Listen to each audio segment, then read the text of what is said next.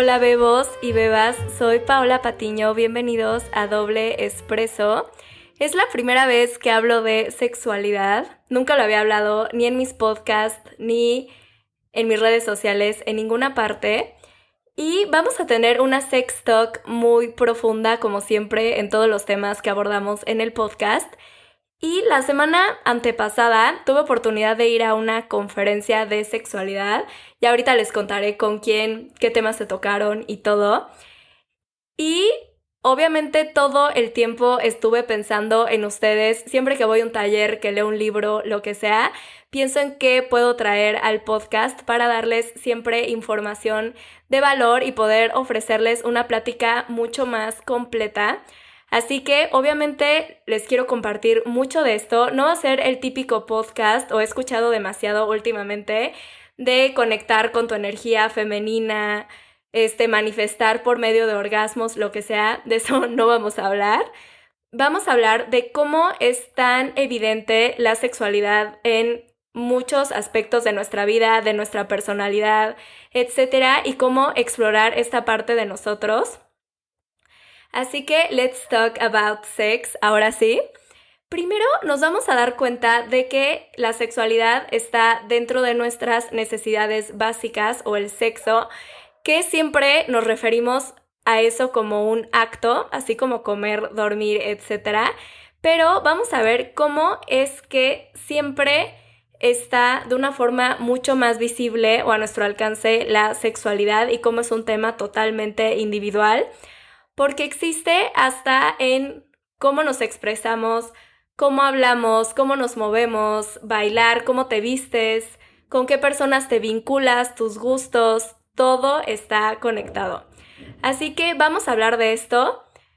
También lo que es muy importante y lo que rescato de esto es lo importante de no esconder esta parte de nosotros o de suprimirla y por eso hoy en día me doy eh, cuenta del daño que le hacemos a la gente por el simple hecho de usar la expresión salir del closet. Espero que sea una expresión que ya no se use porque creo que nadie merece vivir escondido de él o ella misma, ¿saben? Ni tienen por qué avisar qué son, ni dar explicaciones de qué les gusta.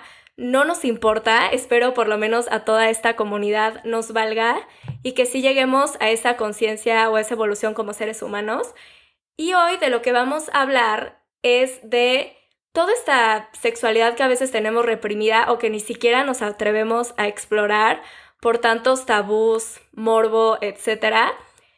Y de cómo funciona con la pareja. Es algo súper importante, o sea, si tú buscas tener una pareja, aunque no sea como un novio o una novia, cada vez que quieras tener algún tipo de relación íntima o lo que sea, es súper importante yo creo que construyas una sexualidad súper sólida y súper tuya porque si no, nunca la vas a poder compartir con alguien más. Y por eso hoy vamos a hablar de la sexualidad en pareja. Primero que nada, fue un tema que por muchos años para mí sí era big deal, sí era de las que tenían este concepto súper marcado de la virginidad hasta el matrimonio y la verdad muy ignorante en el tema. También fue porque estuve un tiempo en una escuela católica donde de verdad me hacían confesarme todas las semanas por pensamientos impuros, según esto, y nos daban pláticas de muchísima desinformación. ¿Y por qué les cuento esto? Porque sí veo cómo hoy en día las personas que fueron a esas escuelas sí tienen muchísimo, o sea, les cuesta mucho relacionarse con personas del otro género, tener relaciones sanas y yo, gracias a Dios, sí fue una escuela un poco más normal y neutral antes, donde sí nos daban pláticas de educación sexual, etcétera, y sí veo una gran diferencia que igual no fue su culpa, pero sí creo que es importante cuestionarnos todo esto. Igual el tema del podcast no va a ser hablar de tabús ni nada, pero sí quiero que nos demos cuenta de cómo la sexualidad puede ser lo que más nos una o más nos separe de la otra persona. Y creo que esto es algo importante porque en la conferencia que les digo que fui, fue de Nilda, igual por si no la conocen, investiganla. Para mí es mi top en relaciones. Seguramente sí les ha salido. Es una señora ya grande que hace TikToks. Me encantan. Luego véanla. Y súper estudiada y todo. Entonces, ella nos decía en la conferencia que las dos principales razones por las que se acababa un matrimonio o una pareja se separaba, aunque suene superficial, eran el dinero y la sexualidad.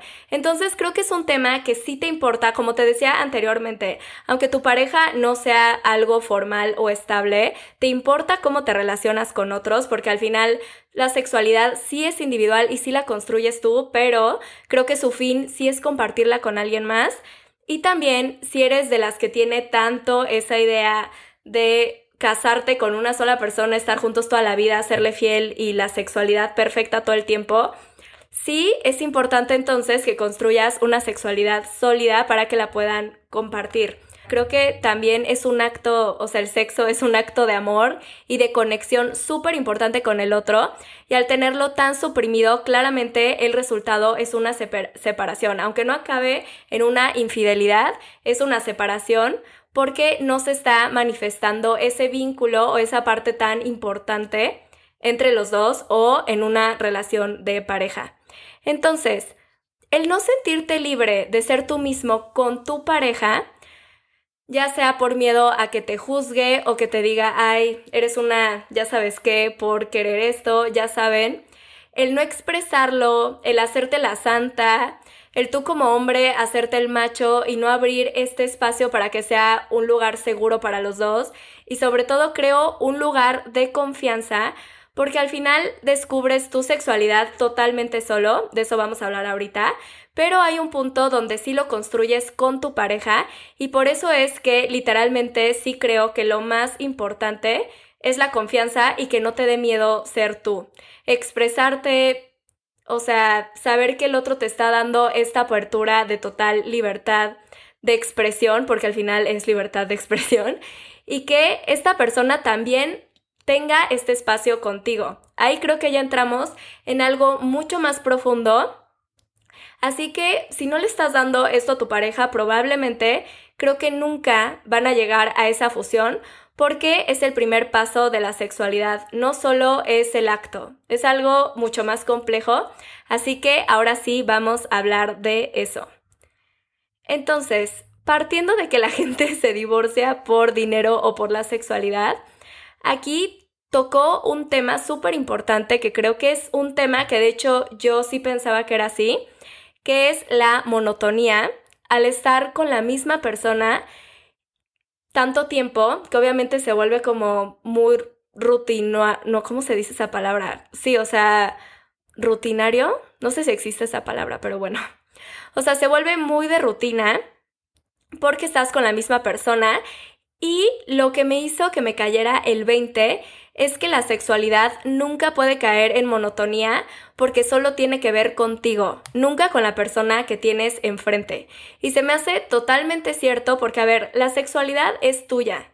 El que lo va a vivir siempre eres tú y no por eso se vuelve monótono, no por eso los orgasmos se sienten diferentes, después de cierto tiempo ni se sienten diferente ahorita que hace 10 años, o sea, se siguen sintiendo exactamente igual y se sentirán igual toda la vida. Lo que sí pasa es que, y el problema es que hacemos responsable al otro de nuestro propio erotismo. Esto fue lo que me llamó muchísimo la atención, ver que está más en ti que en el otro. Porque el construir tu propio erotismo no tiene nada que ver con la relación con la persona. La relación se construye entre los dos y se necesita a las dos personas para construir la relación. Pero el erotismo es totalmente individual. Y bueno, ahorita que les digo que no tiene nada que ver la persona que tienes enfrente, obvio sí tiene que ver la conexión, que hayas decidido estar con la persona, lo que quieras, pero no te sirve de nada tener a la persona enfrente si tú no te estás haciendo responsable de tu propio erotismo. Porque algo que también quiero que entendamos muy bien es que el sexo como tal el acto es una estimulación y punto. O sea, no hay más. Igual que un masaje, si te dan un masaje, la consecuencia va a ser que te relajes. Si te pegas en el dedo chiquito del pie, la consecuencia es que te va a doler. Y esta estimulación también se puede dar por medio de juguetes sexuales, de, no sé, lo puedes tener con algún extraño, lo que sea, y va a pasar, ¿saben? Entonces, de lo que vamos a hablar es de la importancia de sí descubrirte y formar este erotismo sólido, Porque, como les digo, por ejemplo, un juguete sexual puede ser una buena herramienta para descubrirte o lo que quieras, pero no te ayuda a construir tu erotismo.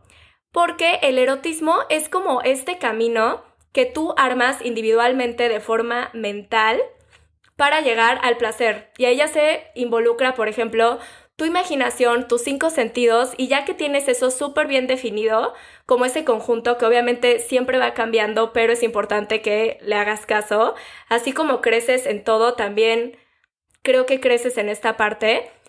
Y ahora sí que ya tienes bien en claro todo este conjunto y todo este camino que tú tienes en tu ser para llegar al placer, que no lo bases en un juguete sexual o en una persona, vas construyendo un erotismo mucho más sólido y tu pareja, el punto es que también tenga esa parte y ahora sí juntos puedan compartir eso.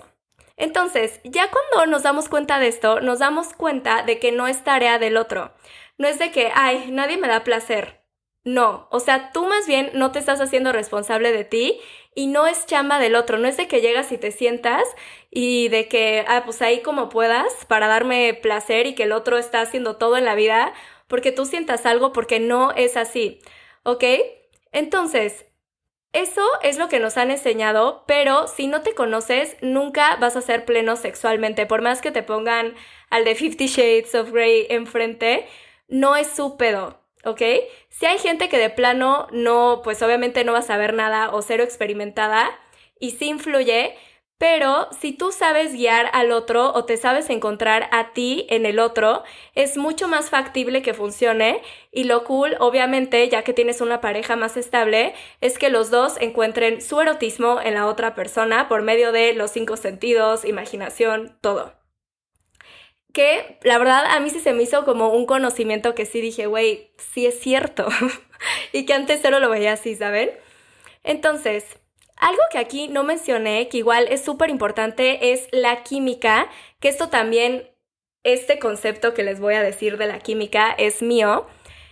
Pero también les apuesto lo que sea a que una persona que tiene bien trabajada su autopercepción, o sea, su autoestima y su erotismo, va a tener química con todo mundo, aunque los otros no la tengan con ellos, ¿me explico? Ok, todos, por ejemplo, conocemos gente que de verdad entra a algún lugar y todos volteamos, o que lo ves platicando con todo mundo y que se ve que realmente tiene una química con la gente y que hacen clic con todo mundo. Tal vez si esa, si esa persona le preguntas al que tiene tanta química con todo mundo, si tiene química con todos te va a decir que no, pero mínimo la gente sí lo va a percibir como una persona con la que tuvieron química. Entonces, creo que este concepto de la química también se lo hemos dejado mucho a las películas de que, ay, es suerte de que tuvimos química. No, yo creo que la química es algo que también tú trabajas individualmente como persona y por eso creo que la química entre una pareja sexual sí tiene que ver con que las dos personas tengan muy reforzadas esta, o sea, estas áreas de su vida, ¿saben?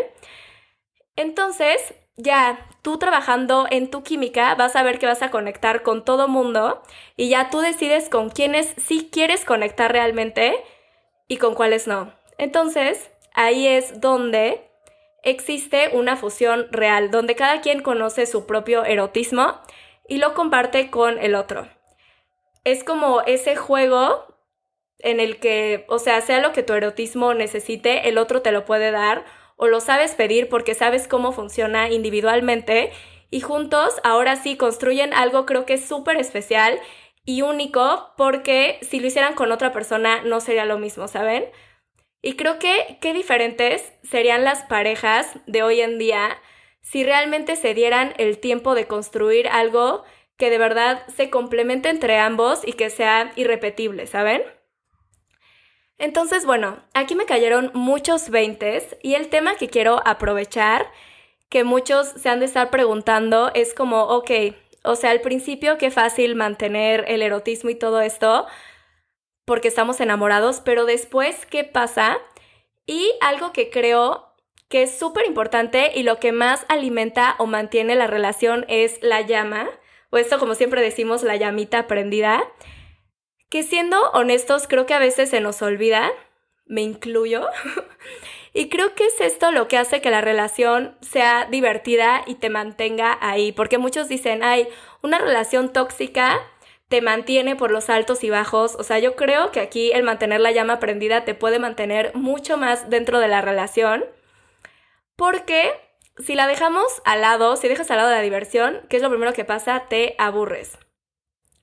Y tal vez sí era la persona como indicada, como siempre decimos, pero los dos por huevones, literal, por ya no querer buscar algo nuevo, por no echarle ganas, lo que sea, ¿qué pasa? Se aburren. Y sí, ¿qué es lo que pasa?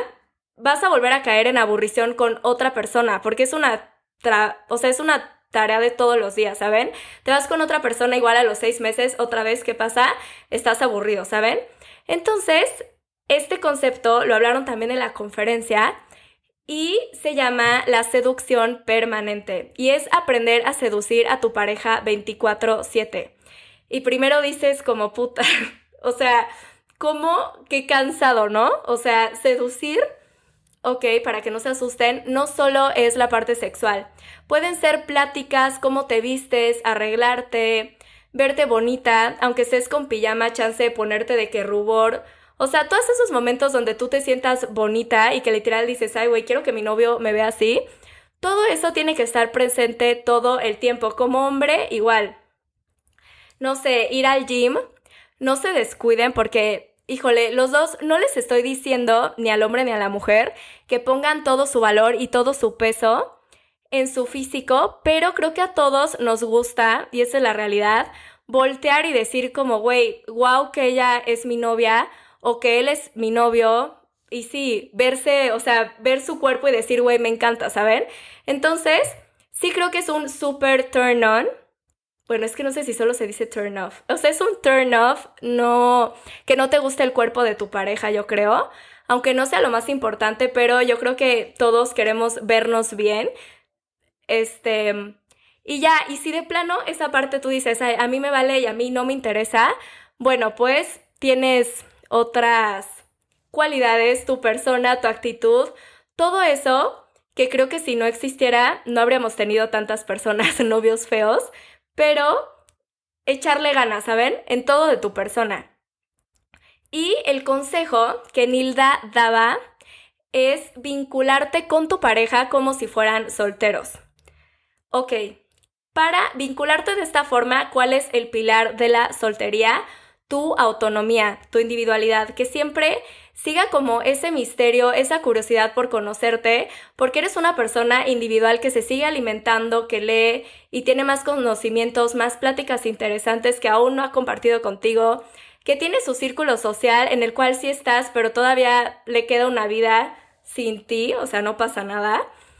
Y creo esta parte es lo más difícil ya teniendo una pareja. Pero si tanto la amas y tanto te amas a ti, procura mucho, muchísimo tu autonomía. Te va a ser más interesante y a todos nos gustan las cosas que tienen más que ofrecer.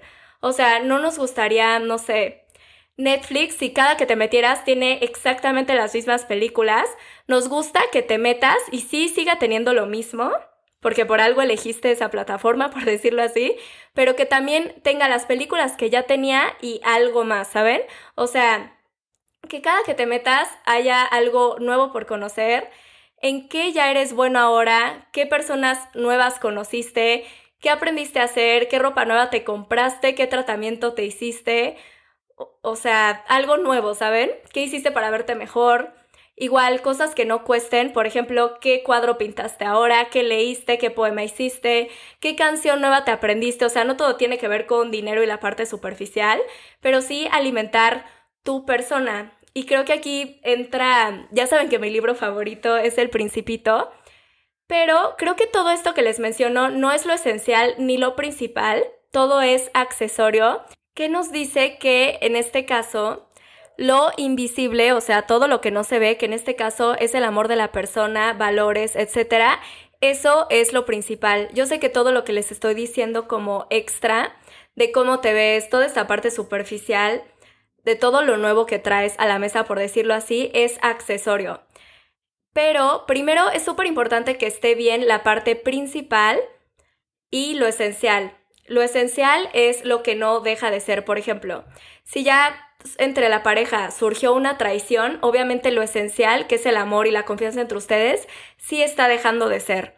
Entonces, en todos, o por ejemplo, los valores cuando se rompieron, eso que los unía ya no está. Entonces, este tema lo veríamos después, a eso me refiero con lo esencial y lo no visible, como dice el principito, pero fuera de eso, creo que en la parte seductora sí es todo lo que se le añade a lo principal y a lo esencial, y que si no, aunque sigue el amor ahí, la verdad no lo puedes ver, o sea, te aburre y te vas, o sea, tampoco nos vamos a quedar con la idea de que vivieron felices para siempre, pero le tienes que seguir echando ganas, ¿saben? Igual que tu papá sigue, no sé, fue por ti años a la escuela, te sigue dando dinero, o sea, lo que sea que haga para demostrarte su amor, ahí está.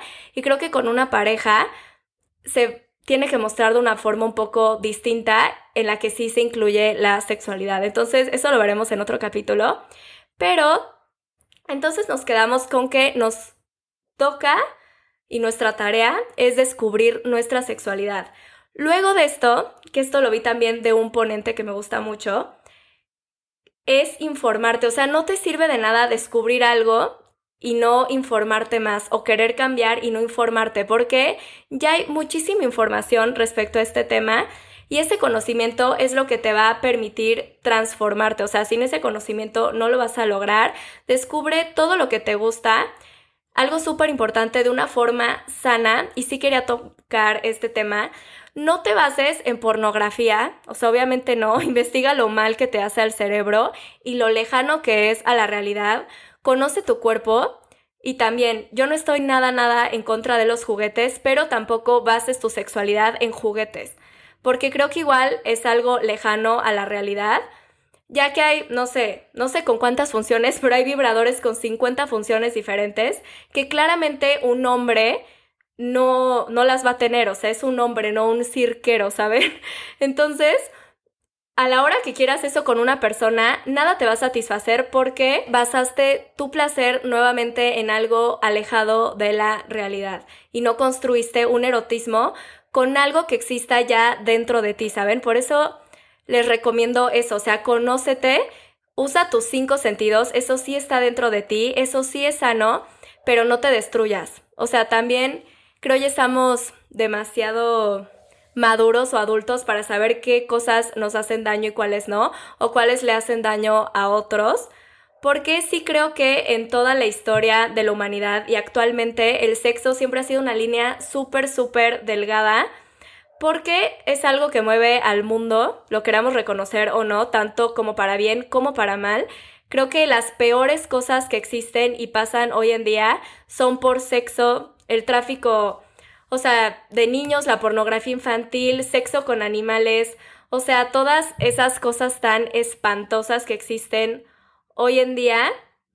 Y todo ha sido gracias a que la gente no sabe canalizar algo tan simple como lo es la sexualidad, por no canalizar traumas y hoy lo hablo porque creo que igual está en nosotros romper con este tabú y como papá estar al pendiente de que tu hijo tenga una sexualidad sana. ¿Y cómo lo va a tener? Informándolo. O sea, si tu hijo está viendo pornografía, si a su corta edad está viendo películas que no debería de ver, si le surgen dudas, que te las pregunte a ti, que no se las, o sea, por nada del mundo que se las conteste el internet, o sea, no me pueden imaginar qué pasaría si mi hijo tiene una duda y le escribe y le sale en YouTube, ¿saben? O sea, y que se empiece a basar en eso para construir sus gustos, sus preferencias sexuales, todo esto cuando es algo tan dañino.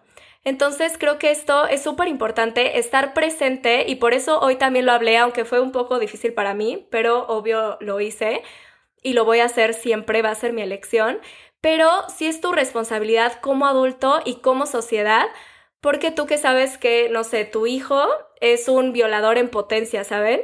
O sea, por esos gustitos misóginos, perdón, o lo que sea que ya esté haciendo y se esté desarrollando en él, entonces creo que sí es nuestra responsabilidad y nuestra tarea aportar como podamos a la sociedad y ir en contra de la desinformación.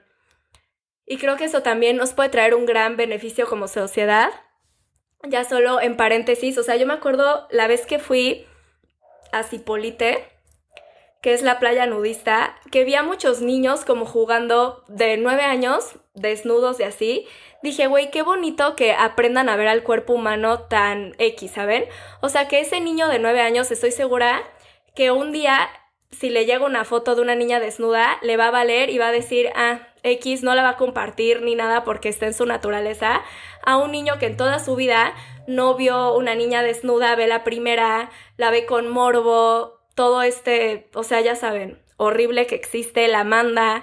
O sea, como que sí de verdad tiene que ver muchísimo con la educación que recibimos y la que demos nosotros como adultos de ahora en adelante. Sí creo que también hemos evolucionado muchísimo en esos temas. Muchas cosas que ya se hablan que ya no son tabú. Y eso me, o sea, por una parte me hace sentir feliz, pero a la vez creo que estamos en la peor época respecto a todo lo feo que está pasando en el mundo respecto a la sexualidad. Pero bueno. Entonces, creo que ya fue todo por este capítulo. Estuvo fuerte, yo siento. o sea, bueno, mucha información. Pero se resume todo en que no te olvides de ti. Y lo que siempre les digo, si estás buscando pareja, primero prepárate para ser esa persona para esa pareja. Porque si no, ya saben, llega, cometemos errores y para qué. O sea, prepárense para construir algo sano, algo bonito, algo seguro, te lo mereces. En caso de que quieras tener una pareja, si no, no pasa nada. Tampoco es como que es mi fin del podcast ni nada que tenga una pareja, solo hay temas que a veces pues sí son de pareja y también me gustan mucho y por eso los hablo, pero no es nada necesaria. Y ya si les gustó, por favor, denle cinco estrellitas ahorita que acaben, le dan cinco estrellitas a doble expreso. Y díganme de qué les gustaría el próximo capítulo. Creo que ahorita entramos en esto de la pareja, podría ser cómo manifestar a tu pareja ideal o podemos hablar de cómo construir una relación sana. Creo que ya llevándonos esto a la mesa o de tarea de nuestra sexualidad, justo va a ser un pilar importante que puedes aportar en una relación o que tú puedes identificar que alguien no te está aportando. Entonces, creo que con eso partimos y ya ustedes me dicen de qué se les antoja el próximo capítulo. Los quiero mucho y nos vemos el próximo miércoles en doble expreso. Adiós.